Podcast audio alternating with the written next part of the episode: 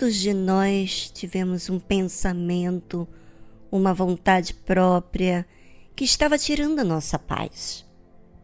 Uma preocupação excessiva com um familiar ou com uma pessoa específica. E quantas coisas deixamos passar desapercebido da nossa pessoa? Quantas atitudes e comportamentos estávamos tendo mediante a esse pensamento obcecado? Quantas exigências que tivemos ao longo da vida que nos trouxeram amargura de vida. E por quê? Porque queríamos que as coisas fossem do nosso jeito. E como você sabe, nem tudo sai do nosso jeito. E muitas vezes com isso acabamos esquecendo de valorizar o mais importante, que é a nossa alma, que é Deus.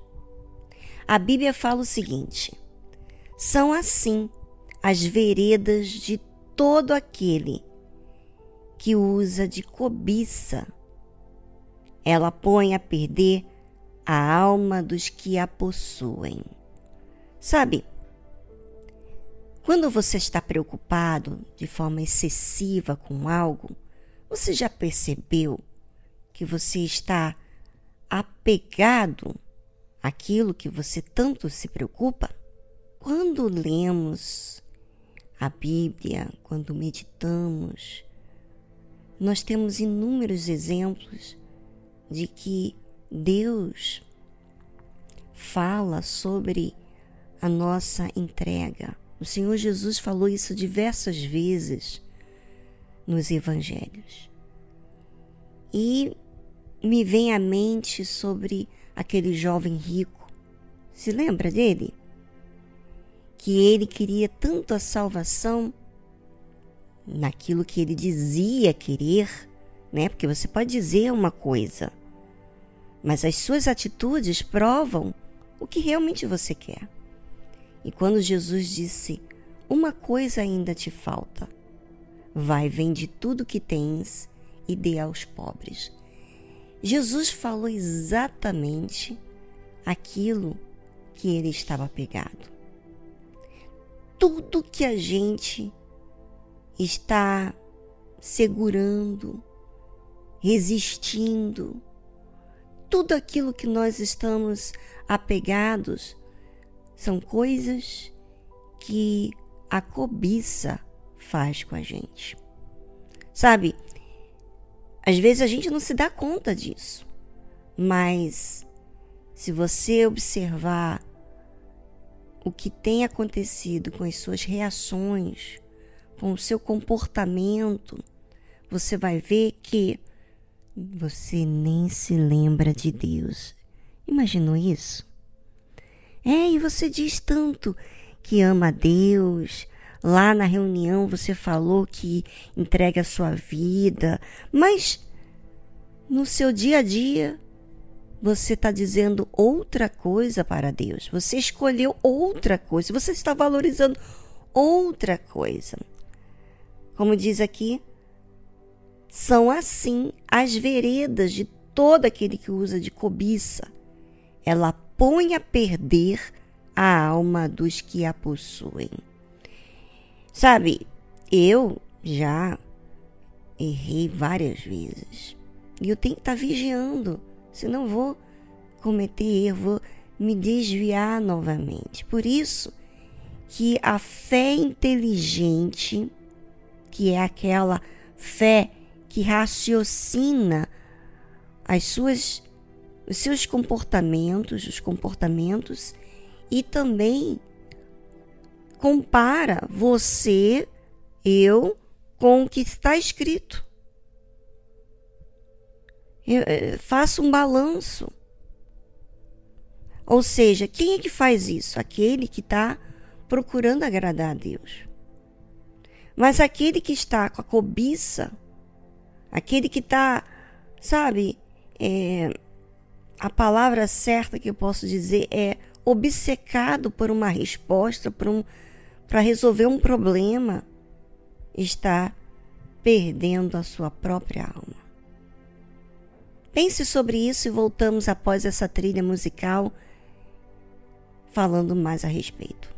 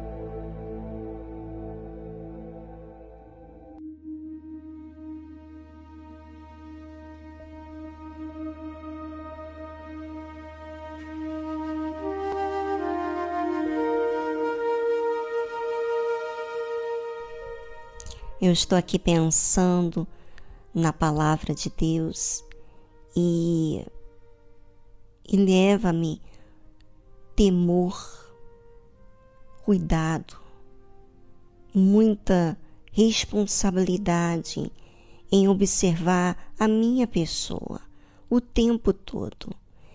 E é isso que é importante para você que quer servir a Deus, você que quer agradar a Deus, você que quer ser justa, né? fazer aquilo que é certo, aquilo que convém, aquilo que é puro.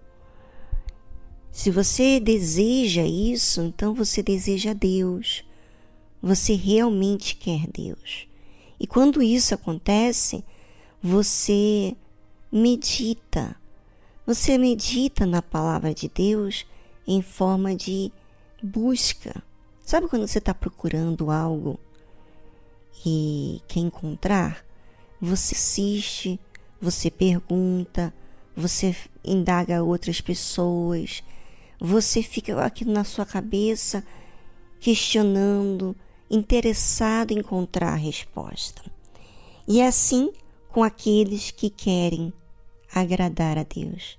Estão se olhando estão se observando, estão buscando na própria palavra de Deus aquilo que orienta, o que fazer. E observe o que diz a continuidade desse versículo que falamos antes da, da trilha musical. A sabedoria clama lá fora. Pelas ruas, levanta sua voz.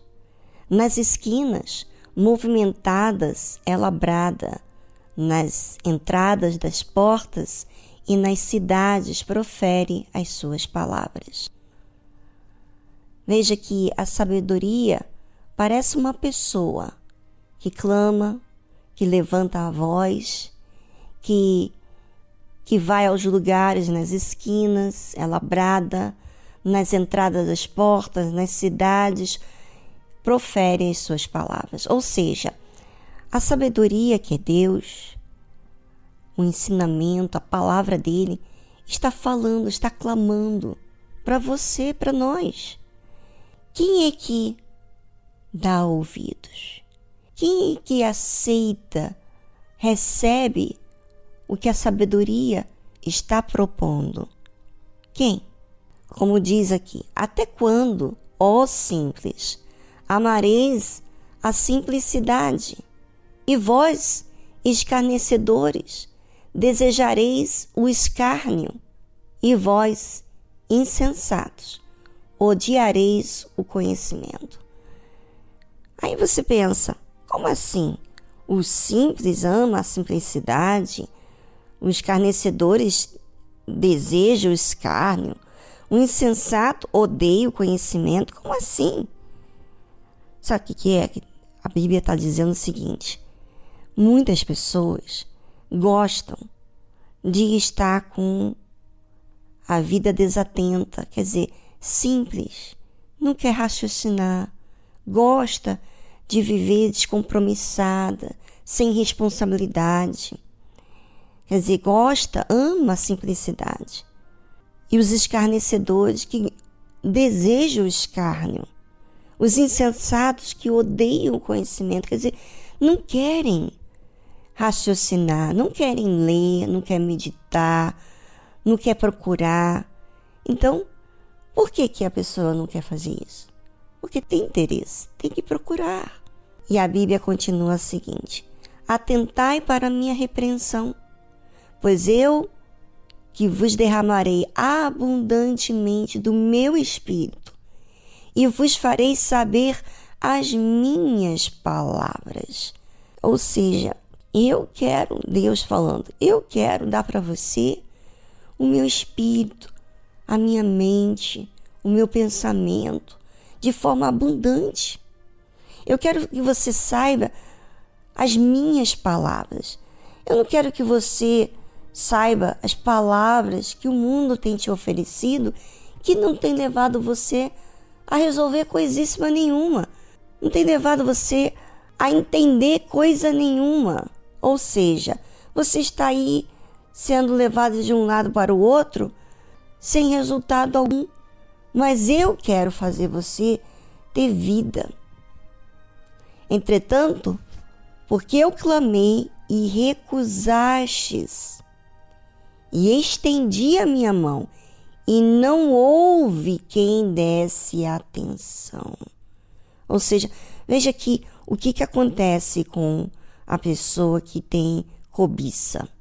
Ela tem interesse nas coisas que ela coloca os seus olhos. Ela escolheu olhar para as amizades, para o dinheiro, a sua reputação. Ela não escolheu a verdade. Ela está querendo coisas que são passageiras. E Deus está querendo mostrar para você de ter vida, não pelo do lado de fora, prim, primeiro começando de dentro de você. Mas para isso você tem que aceitar a verdade, a vida a repreensão, ele está repreendendo, mostrando para você o que não convém. Mas o que tem acontecido? Tem recusado, não tem aceitado. Prefere o seu ponto de vista, os seus argumentos, do que propriamente Deus. Antes rejeitastes todo o meu conselho e não quisestes a minha repreensão.